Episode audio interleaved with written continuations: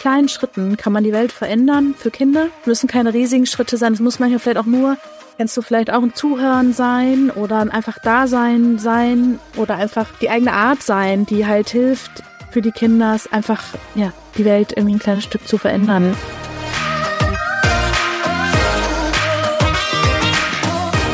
Herzlich willkommen zu dieser Folge deines Lieblingspodcasts Potenzialfrei. Stark mit Leserin, Schreibschwäche und Rechenschwäche. Danke, dass du so treu diesem Podcast zuhörst.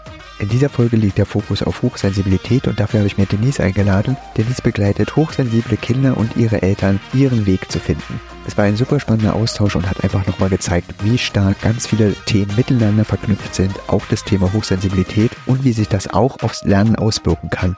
Und apropos, auch du wirst euren Weg finden.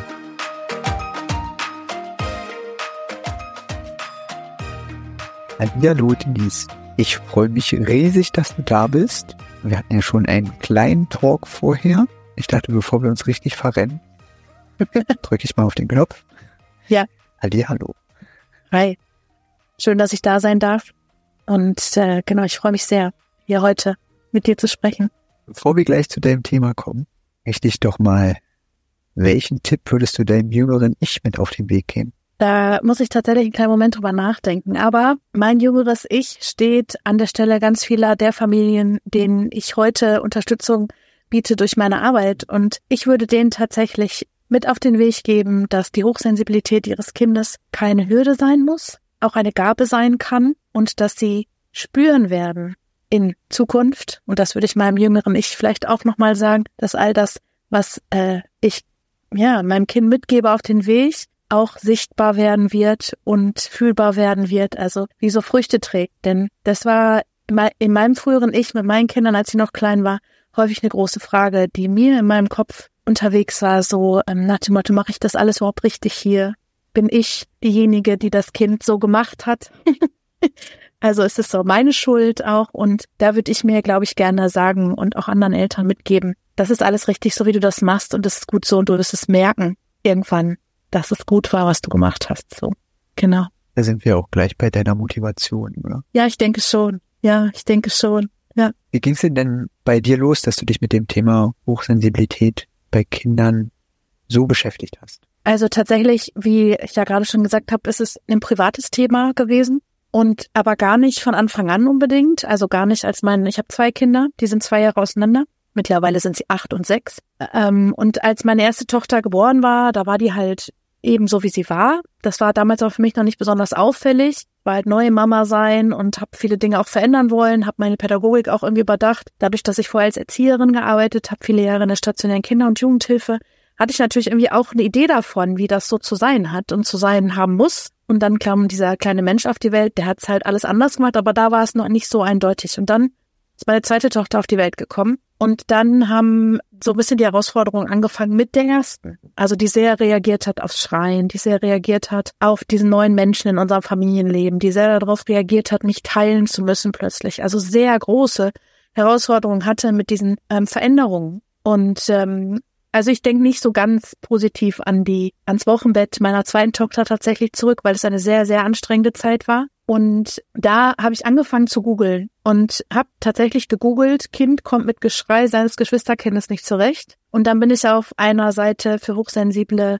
Eltern gelandet, aus der Schweiz, glaube ich, oder Österreich. Und äh, da kam das dann quasi in irgendeinem Artikel vor. Und da hat es angefangen, dass ich mich mit diesem mit diesem Thema tatsächlich ausgiebiger beschäftigt habe. Und dann ist das natürlich auch alles, was vorher gewesen ist, rund geworden und hat sich für mich erschlossen. Ähm, ja, Genau, so bin ich zu dem Thema gekommen. Und äh, dann war dieser zweite Mensch da, der hat sich natürlich auch entwickelt. Ist, also meine beiden Töchter sind hochsensibel und die jüngere aber ganz anders hochsensibel. Und da ist mir dann zum zweiten Mal irgendwie wie von, von den Augen gefallen. Ich dachte, es gibt nicht nur dieses eine Hochsensibel, was eigentlich hätte klar sein müssen, nachdem wie viele Kinder ich auch schon begleitet habe, aber das Bekannte ist einem natürlich irgendwie am liebsten und ich hätte es vielleicht auch lieber so gehabt, dass sie beide irgendwie gleich gewesen wären. Und dann, genau, bin ich immer tiefer in dieses Thema tatsächlich auch irgendwie eingestiegen und Workshops besucht, mich belesen und bin da immer weiter und tiefer rein. Und irgendwann habe ich halt eben entschieden, relativ spät erst, dass ich das zu meinem Thema auch beruflich mache und habe nach der Elternzeit meiner zweiten Tochter einen Job gekündigt, habe halt in der stationären Kinder- und Jugendhilfe gearbeitet bis dahin Und dann habe ich mich selbstständig gemacht mit dem Thema. Was für Unterstützung bietest du denn jetzt an für Eltern? Also wie kann ich mir das vorstellen? Und wie als Eltern oder als junge Eltern stoße ich denn darauf, dass das vielleicht ein Thema für mich sein könnte? Mittlerweile kommen einige Eltern aus dem Kindergarten mit der Thematik. Also, dass die Kinder da in den Eingewöhnungen besonders beobachtend auffallen, besonders zurückgezogen vielleicht auffallen, schon besonders schüchtern auffallen, nicht so in die Interaktion gehen mit anderen Kindern, sondern eher sich an Erwachsene halten und solche Sachen. Also da kommen ganz viele her und ganz viele beobachten halt eben ihr Kind und merken, es ist irgendwie anders sensibel als andere Kinder. Und ähm, dieses anders sensibel macht sie dann halt eben hellhörig tatsächlich. Und dann ähnlich wie ich googeln die wahrscheinlich mein Kind ist mehr sensibel als andere oder so, ich weiß nicht. Und dann ähm, landen die tatsächlich auf Instagram ganz oft, über Instagram zum Beispiel bei mir und dann geht es dann halt so los und am Ende kommt so, kriege ich so Nachrichten, wie ich weiß gar nicht, ob mein Kind hochsensibel ist oder ich habe so eine Ahnung, dass ähm, wir hoch, also ein hochsensibles Kind haben. Ich bin hochsensibel, ist mein Kind auch hochsensibel und solche Fragen halt alles, ne? Genau. Und dann ist es halt so, dass sie, was ich mache an Unterstützung, ist halt alles das, was ich auf Social Media mache. Also ganz viel halt auch eben da über meinen Content und mein Teilen auch durch meine Erlebnisse und Erfahrungen. Also da auch wieder das jüngere Ich, was dann wieder an, ne, so weitergibt. Und genau, und ansonsten gibt es halt eben Beratung einmal für Eltern tatsächlich, die, wenn die Kinder noch kleiner sind, ähm, dann über die natürlich so Beratung laufen und ich halt über an sie die Dinge weitergebe, mein Wissen, meine Erfahrungen, meine Tipps weitergebe um deren Familienleben ein bisschen zu erleichtern und mittlerweile auch tatsächlich mit älteren, größeren, hochsensiblen Kindern sowie in Gruppe als auch einzeln arbeite, dass die halt einen Raum haben, ein sensibles Gegenüber, ein feinfühliges Gegenüber, was halt mit ihnen ins Gespräch kommen kann und ihre Thematiken da irgendwie nochmal aufarbeitet. Was würdest du denn sagen, was sind so Anzeichen, wo Eltern hellhörig werden können? Ja, ist ein bisschen schwierig. Es gibt, ja, ich habe ja schon gesagt, meine Kinder sind selbst beide so sehr unterschiedlich. Deswegen, ich würde es gerne pauschalisieren, kann ich aber gar nicht. Wenn ich, also wenn ich es richtig mache, dann kann ich das nicht pauschalisieren. Also was eigentlich immer auffällt, ist eine besonders hohe Sensibilität in den in der Sinnes in der Sinneswahrnehmung tatsächlich. Ne? Also ganz oft ist Kleidung eine Thematik über die taktile Wahrnehmung, also über die Haut. Häufig ist ähm, Ernährung ein Thema, also dass eben hochsensible Kinder immer das Gleiche essen, nichts Neues ausprobieren, äh, Schwierigkeiten mit unterschiedlichen Konsistenzen haben, tatsächlich auch wenn sich schon nur eine Kleinigkeit verändert oder so, ne, dass das dann halt irgendwie nicht gut geht für die. Die Gefühlswelt ist häufig tatsächlich nochmal, also das ist so schwer von außen sichtbar, für Eltern, also vielleicht kurz als Sidestep, Hochsensibilität ist vererbbar. Das heißt, tendenziell ist es halt auch so, dass einer der äh, Elternteile oder vielleicht eine Generation weiter hochsensibel ist. Das heißt, die Kombination daraus, dass ein Elternteil sehr viel fühlt und ein Kind sehr viel fühlt, ist häufig halt eben auch schwierig, aber die spüren halt eben Eltern dann, die hochsensibel sind, dass es ihren Kindern irgendwie emotional einfach auch sehr sensibel sind.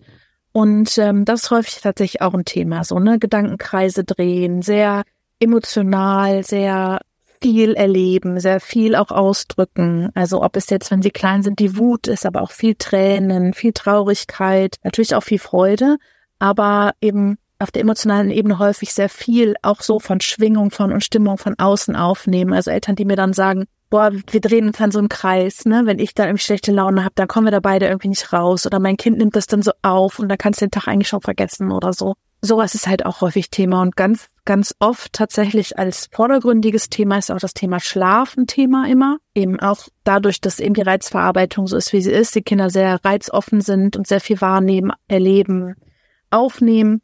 Natürlich der Schlaf auch häufig an unterschiedlichen Stellen Schwierigkeiten mit sich bringt. Also ob jetzt einschlafen, durchschlafen, lange schlafen, alles meistens irgendwie auch sehr herausfordernd tatsächlich. Und Mittagsschlafen. Also genau das würde ich so grob sagen, sind so die, die häufigsten Themen, mit denen Eltern irgendwie, die einen haben schon mehr eine Ahnung als die anderen, ne, so, aber so in die Richtung. Spielt nicht auf dem Spielplatz, beobachtet alles nur, will nicht rutschen, will nichts Neues ausprobieren, ist schwierig ähm, oder hat Schwierigkeiten in sozialen Kontakten. So alles, was ungewohnt ist, alles, was Veränderung bedeutet, das sind tatsächlich immer so die, die Grundlagen, die dann darunter liegen, tatsächlich so ein bisschen und dann darunter die Hochsensibilität. Das war jetzt eine ganze Menge. Ich weiß, ich weiß. Tut mir leid. ich habe jetzt also überlegt, was bei unseren Kindern alles auftaucht und ich denke, da gibt es ganz viele Übersch Überschneidungen und dass man als Elternteil, aber auch als jemand, der in einem Bereich arbeitet, wo man mit Kindern arbeitet, einfach immer ziemlich genau hingucken muss. Ist es jetzt nur meine Profession oder liegt da noch was anderes auch noch zusätzlich, äh, ist es auch noch da und könnte auch noch zusätzlich ein Hindernis sein, sich einfach frei zu entwickeln. Absolut. Absolut. Also ich glaube auch, dass gerade so im schulischen Bereich oder auch im Lernbereich ganz oft nicht immer nur die Hochsensibilität, wie du ja gerade auch schon selber gesagt hast, kann da durchaus ja noch was anderes dahinter stecken und auch da drauf liegen oder dazukommen. Wäre ja nicht alles nur eins. Ist ganz oft so, dass eben dadurch, dass die Kinder sehr viel wahrnehmen und sehr viel aufnehmen vom Drumherum, sich häufig natürlich auch nicht so gut konzentrieren können auf das, was gerade dran sein sollte. Also wenn es jetzt keine Geräusche sind und keine visuellen Geschichten, die sie wahrnehmen oder Gerüche, sind vielleicht auch noch viele Gefühle im Raum oder viel an Stimmung und Schwingung, gerade in so einem Klassenverband von 25 Menschen, kleinen Menschen, viel erlebt in der Pause, keine Ahnung was, dann können die sich nicht so fokussieren. Und dann mit der Zeit verpassen sie Dinge, nehmen sie Dinge nicht mehr so wahr, können nicht so schnell hinterherkommen, sind einfach vielleicht auch langsamer, weil sie immer so in Gedanken und der Vogel da draußen und so, ne, und äh, vorm Fenster. Und dadurch entstehen natürlich auch manchmal nach und nach solche ähm, Thematiken dann, dass die dann halt eben nicht hinterherkommen im Lernstoff oder solche Dinge. Wobei die halt nicht, also die sind sehr helle im Kopf, aber es ist halt, kommen dann halt nicht mit und sind halt mit anderen Dingen viel zu sehr beschäftigt, als dass sie das halt dann gut umsetzen können. Und ähm, das ist dann ganz oft tatsächlich, ja, so ein Weg, den es dann manchmal geht. Das ist eigentlich auch so, wie ich das ab und zu beschreibe, wie, wie es passieren kann, dass Kinder einfach den Anschluss verlieren im Unterricht, dass einfach zu viel im Kopf ist und auch gar nicht der Platz gerade dafür da ist, das, was man, was vielleicht gerade vorgesehen ist in der Schule aufzunehmen, weil einfach der Kopf voll ist. Und die Gründe können ganz unterschiedliche sein. Und die Auswirkungen sind dieselben. Genau, ja. Also da ich und bestimmt auch die Zuhörenden inzwischen verstanden haben, wenn ich jetzt die Frage stelle, was kann ich tun, dass da keine einfache Antwort kommt. Was wäre denn ein Tipp, den du Eltern geben würdest, die meinen, hm, vielleicht liegt das auch vor? Mhm. Mhm. Häufig liegt ja die Schwierigkeit eben darin zu sortieren. Was ist es denn jetzt? Ne? Die Hochsensibilität kommt ganz oft mit einer Hochbegabung zum Beispiel zusammen. Also ich kann es andersrum machen. Hochbegabte Kinder sind eigentlich fast immer, nein, sind immer hochsensibel, aber nicht hochsensible Kinder sind unbedingt hochbegabt. Sie haben häufig durch ihre Wahrnehmung eine überdurchschnittliche Intelligenz, einfach weil sie so viel, so detailreich wahrnehmen und verarbeiten auch sehr intensiv die Dinge. Wie du gerade schon gesagt hast, ist viel los im Kopf dass sie natürlich dadurch auch überdurchschnittlich einfach ähm, Wissen haben, Wortschatz haben, alles Mögliche. Ne? Also ganz oft haben eben hochsensible Kinder auch einen besonders großen und umfangreichen Wortschatz. Oder zum, zum ADHS gegebenenfalls gehört die Hochsensibilität, kann auch dazu gehören. Ne? Also das ist ja alles so.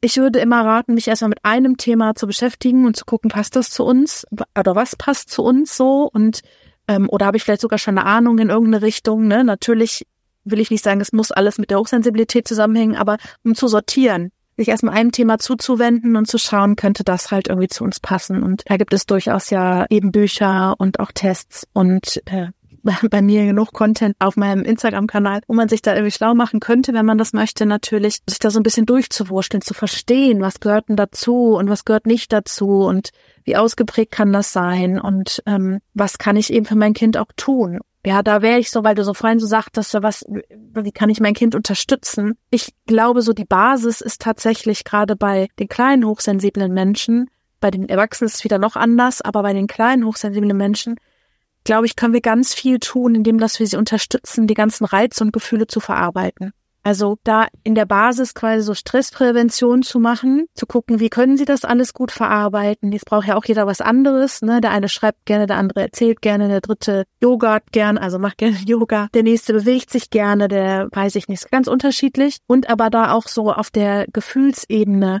nochmal gut zu gucken, dass die Kinder das lernen, zu differenzieren und zu benennen, was sie spüren. Weil meines Verständnisses nach ist, fängt da der Weg an. Wenn ich für mich weiß, wie sich meine Gefühle anfühlen, wo die in meinem Körper stecken und wo die sind und was die machen mit mir, dann weiß ich, wo ich bin. Und dann weiß ich aber auch, wenn das Außen kommt und mir auch noch irgendwelche Gefühle auf legen will, dass das nicht für mich ist, sondern dass ich das schön außen vor lassen kann und ich ganz bei mir bleiben kann und das auch benennen zu können. Ne? Also zu sagen, ich möchte das so und so nicht, weil das fühlt sich für mich nicht gut an, können wir vielleicht einen Kompromiss finden oder so. Ne? Also auch im Schulalltag dann zu schauen, ähm, da die Unterstützung zu bieten für Kinder, die halt eben mit ihrer Gefühlswelt und ihren Sinnen und ihrem Erlebten und so einfach und da ist es da fast egal, ob sie hochbegabt sind oder was weiß ich nicht was haben, das ist, glaube ich, eine Basis, die kann man für alle Kinder ganz gut schaffen und ähm, genau da so, ein, so einen Grundstein legen. Mhm. Erlebe ich auch immer wieder, dass äh, Kinder Schwierigkeiten haben, selber auszudrücken, wo sie sind. Und es muss ja wirklich geübt werden. Wie drücke ich das gerade aus? Und wenn ich an Kinder denke, die gar nicht anders können, als rumschreien, irgendwas rumwerfen. Und wenn ich dann nachfrage, was ist es denn? Und dann wirklich kommt, ich habe die Worte nicht. Und dass man das übt. Und da ist es wirklich, wie du sagst, es ist eigentlich egal. Für jeden super wichtig und richtig gut, auch die Wörter zu haben. Das genau ausdrücken zu können und der Umwelt auch sagen zu können. Also einmal sich, aber eben auch der Umwelt. Wo stehe ich denn gerade? Wie fühle ich mich gerade und was brauche ich? Ja, genau, genau, ja. Für alle, die sich jetzt schon fragen und schon angefangen haben, dich zu suchen, es ist alles in den Shownotes. Ich werde die ganzen Links abfragen und sie in die Shownotes packen, damit du ganz einfach zu finden bist, dass man da die ersten Tipps sich abholen kann und anfangen kann, sich reinzulesen und zu gucken, ob es das Thema ist, was vielleicht in der Familie auch mit bedacht werden muss. Es ist ja auch so, dass Hochsensibilität jetzt eins der Themen ist, die langsam hochkommen und äh, präsenter werden und in meinem Erleben auch mehr im Bereich Bildung bei Menschen, die im Bereich der Bildung oder auch der Unterstützung von Kindern und Jugendlichen arbeiten, präsenter wird. Ja, also immer mehr gebe ich auch Workshop-Abende oder Seminare für Kindertagespflegekräfte, für Erzieherinnen. Also äh, bei Lehrerinnen bin ich noch nicht angekommen, weiß ich auch noch nicht, ob ich mir das zutraue, aber dadurch, dass ich ja auch eben pädagogisch ausgebildet bin, ist alles andere doch auf jeden Fall möglich. Und eben, wie ich ja vorhin schon gesagt habe, ganz viele Erzieherinnen geben so eine Tendenz dann auch weiter ne, und sagen, okay, vielleicht guckst du dich in die Richtung nochmal um. Also das Thema ist immer mehr auch genau im Fokus bei pädagogischen Fachkräften. Ja, Gott sei Dank, ja. Jetzt hattest du schon gesagt, wenn ich Kontakt mit dir aufnehmen will, dann ist es am besten über Instagram. Geht es noch irgendwie anders? Ja, also ich habe natürlich auch eine Website. Also ich habe äh, genau eine ganz normale Website. Über meinen Namen findet man mich eigentlich ziemlich gut im großen, weiten Internet. Ähm, genau, da ist halt eben das, was ich so mache und auch so ein bisschen was über mich. Genau, und Instagram ist tatsächlich wirklich wahnsinnig viel kostenfreier Content, der da gespeichert ist. Viele Videos von mir und so. Aber klar, ganz normal im Internet findet man mich tatsächlich auch. Wir hatten uns ja schon mal kurz drüber unterhalten was es denn für tolle Playlists gibt, besonders wenn unterschiedliche Menschen Songs darauf packen. Welchen Power-Song würdest du denn auf die potenzialfreie Playlist packen? Das war ganz einfach, diese Frage zu beantworten. Ich unterstütze meine Kinder gerne in Übergängen und in gerne in schwierigen Situationen mit dem Lied Ich schaff das schon von Rolf Zukowski. Das wäre jetzt so mein Power-Song an die hochsensiblen kleinen Menschen da draußen tatsächlich. Mittlerweile ist es hier fast wie ein Mantra bei uns zu Hause geworden oder wie so eine Affirmation oder so ich singe das dann oder wir hören das dann auch ganz gerne. Gerade so, wenn Schule wieder anfängt nach den Ferien oder wenn irgendwas Herausforderndes irgendwie bevorsteht und man merkt so, oder ich merke, ich, äh, die Kinder schaffen das gerade schwer, dann gebe ich denen das mit und dann haben die das im Ohr und im Kopf. Also ich schaffe das schon von Rolf Zukowski, hat mich früher in meiner Kindheit tatsächlich auch schon begleitet. Oder Rolf Zukowski zumindest, das Lied jetzt explizit nicht, aber ja, das würde ich auf die potenzialfrei Playlist gerne draufsetzen. Vielen Dank. Gibt es was, wo du sagst, das wäre hier extrem wichtig, das jetzt noch zu sagen oder den Zuhörern mitzugeben? Ich glaube, dass gerade das Leben mit hochsensiblen Kindern manchmal einem sehr langsam vorkommen kann. Also die Fortschritte, die das hochsensible, eigene hochsensible Kind macht oder die, die Exploration, also das Entwickeln, sich manchmal sehr, sehr langsam, vielleicht sogar rückschrittig manchmal anfühlt. Also dann ist man gerade drei Schritte vor, dann geht's wieder zwei Schritte zurück ja, das ist so. Hochsensible Kinder brauchen wahnsinnig viel Zeit, aber in dieser Zeit können sie auch alles schaffen. Also ich mag mitgeben, dass, ähm, dass das deshalb nicht unschaffbar ist. Ich kriege ganz oft die Frage auf unterschiedliche Themenbereiche. Kann ein hochsensibles Kind das schaffen, Denise? Kann ein hochsensibles Kind fremdbetreut, ich mag den Begriff eigentlich nicht so ganz gerne, aber ihr wisst dann, oder du weißt, oder die Zuhörerinnen wissen am besten, was ich meine. Geht das? Ja, das geht. Aber es braucht Zeit. Kann mein Hochsensibelste jemals schwimmen lernen, Fahrrad fahren, alleine zurechtkommen, Freunde finden, was auch immer, all diese Fragen in der Schule zurechtkommen. Ja, aber es braucht halt Zeit und es braucht ganz kleine Schritte. Die müssen gemacht werden, aber die müssen halt relativ klein sein. Das sind keine Kinder, mit denen man jetzt mit Meilenstiefeln direkt irgendwie loslatscht, sondern das ist wirklich so Tippelschritte, die man da macht und ich glaube, das ist einfach nochmal so auch beruhigend vielleicht zu hören für Eltern, die da sitzen und denken, boah, wie oft habe ich jetzt schon gefragt, ob wir mal das Fahrrad rausholen. Und mein Kind sagt immer, morgen, Mama. Morgen, Mama. Morgen, alles morgen immer. Immer einmal schieben. Neue Herausforderung, nein, danke. Und ähm, dann denkt man schon mal so, ah, müsste ich mal mehr in den Popo treten. So, äh, ja, einen kleinen Popo-Tritt vielleicht, aber einen kleinen mit Zeit, so. Ne? ja, das vielleicht noch als Gedanke. Ja, schönes Bild. Welches Lebensmotto begleitet dich denn? Also auf meiner Website habe ich das Lebensmotto stehen, Don't worry, be happy. Ist vielleicht ein bisschen abgedroschen, meine ich aber tatsächlich so. Vielleicht auch passend zu dem, was ich gerade schon gesagt habe und auch tatsächlich auch so rückblickend auf meine Arbeit, die ich viele Jahre in der stationären Kinder- und Jugendhilfe gearbeitet habe, also irgendwie so Krisenarbeit ja auch. Ne? Ich hatte irgendwann mal jemand, ich weiß nicht, ob die Zuhörer ihn kennen, Owen Hunt von Grey's Anatomy, der Arzt, der aus dem ähm, Kriegsgebiet kommt und dann in der Notaufnahme arbeitet. Irgendwer hat mich mal mit dem verglichen und hat gesagt, das hast du ja im Prinzip auch gemacht. Du hast Krise gemacht, viele Jahre. Und jetzt sitzt du da und hast gesagt, okay, ich gehe ins ruhigere Fahrwasser, aber meine, ähm, ich sag mal, meine Tools sind ja da, ich kann das halt alles und bin schnell in meinem Kopf. Genau, also von daher da auch so ein bisschen, ne? Also es, es kann in kleinen Schritten, kann man die Welt verändern für Kinder. Es müssen keine riesigen Schritte sein, es muss manchmal vielleicht auch nur Kannst du vielleicht auch ein Zuhören sein oder ein einfach Dasein sein oder einfach die eigene Art sein, die halt hilft für die Kinder, einfach ja die Welt irgendwie ein kleines Stück zu verändern und äh, bess besser zu machen. Klingt manchmal wie so ein bisschen auf einer Misswahl. Ich weiß so, ich möchte die Welt Weltfrieden und so, aber das meine ich gar nicht so. Es ist tatsächlich ja, glaube ich, so aus der Erfahrung, dass das tatsächlich in kleinen Schritten auch verändernd sein kann, es nicht viel braucht. Kann ich nur zustimmen. Ja. Um es besser zu machen. Ja. Und es sind meist die kleinen Schritte, die dann das ganz Große bewirken. Ja. Und auch das Wahrnehmen der kleinen ja. Schritte. Absolut. Ja. Dann möchte ich dir danken für unser ganz, ganz tolles Gespräch. Danke dir für deine Einladung und dass ich hier sein durfte. Sehr, sehr gern. Danke. Danke, dass du dieser Folge deine Zeit geschenkt hast. Hast du eine Frage? Sind dir Gedanken gekommen? Möchtest du dich einfach mal mit mir austauschen? Schick mir gerne eine E-Mail an podcast.mio-lindner.com oder schreib mich direkt auf Instagram unter mio.lindner an. Aber natürlich kannst du auch einfach einen Kommentar hinterlassen. Hast du vielleicht Bedenken, dass bei deinem Kind langanhaltende Lernschwierigkeiten im Lesen und Schreiben vorliegen oder noch irgendwas anderes da sein könnte? Wenn es ganz dringend ist, kannst du mit mir persönlich reden in meinem interaktiven Elternwebinar und da kannst du mit deinen Fragen in die Mitte genommen werden und erhältst dort deine 1 zu 1 Beratung. Gemeinsam arbeiten wir dann heraus, welche Ursachen hinter den Lernkonflikten stehen, in welche Richtung man vielleicht noch gucken könnte. Du bist ganz herzlich eingeladen. Den Link zu meinem interaktiven Elternwebinar findest du in den Shownotes. Ich freue mich auf das nächste Mal. Alles Liebe, es ist fantastisch, dass es dich gibt.